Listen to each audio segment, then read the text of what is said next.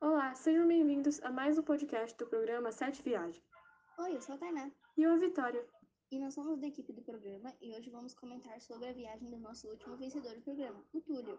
Pra quem não sabe, o Túlio viajou e conheceu dois países na África, Angola e Marrocos, e reportou tudinho pra gente em seu blog.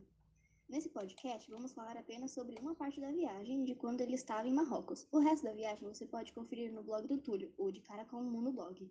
Bom, pra início de conversa, Túlio mal chegou lá e já teve um choque cultural. Enquanto o avião dele aterrissava, o comandante de voo falou umas quatro línguas diferentes. Você sabe por que disso, Tainá? Sim, eu sei. Por causa da ocupação da França e da Espanha, o espanhol e o francês fize- ficaram muito presentes na cultura do país.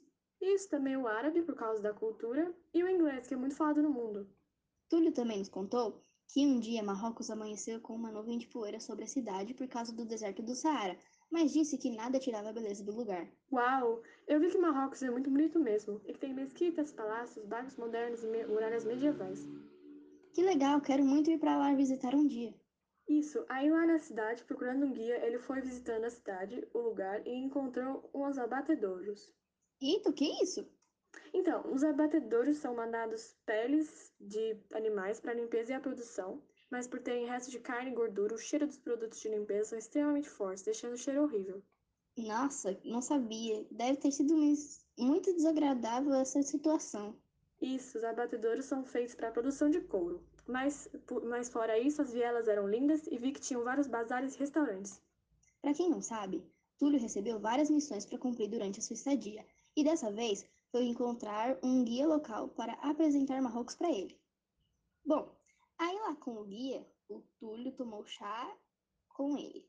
Isso, pois é. Eu vi que tomou bastante chá em Marrocos. Sim, o chá é uma bebida clássica nos países árabes e muito, com- e muito consumida. Faz parte da cultura e do dia a dia deles. Nossa, aí, mais um motivo para visitar Marrocos. Eu adoro chá também. Eu também.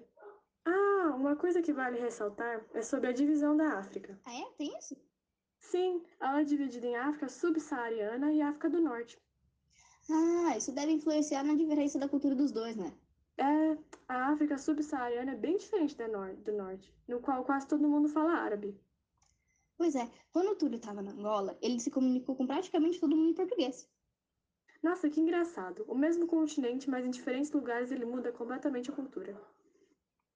Sim, e você sabe o que são berberes? Hã? Berberes? Ah, sei, sim.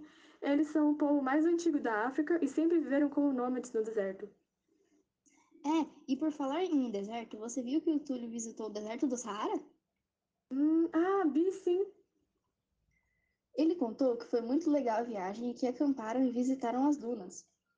Uau, e de bônus ele ainda se perdeu no deserto. Pois é, perrengue chique. Mas calma, galera. O Turo conseguiu se achar e voltou para Marrocos são e salvo. Bem, depois desse passeio incrível, o Túlio infelizmente teve que voltar para o Brasil. É, exatamente. Triste que a viagem acabou, pois tudo que é bom dura pouco, não é mesmo? Pois é, assim como o nosso podcast já está chegando ao fim.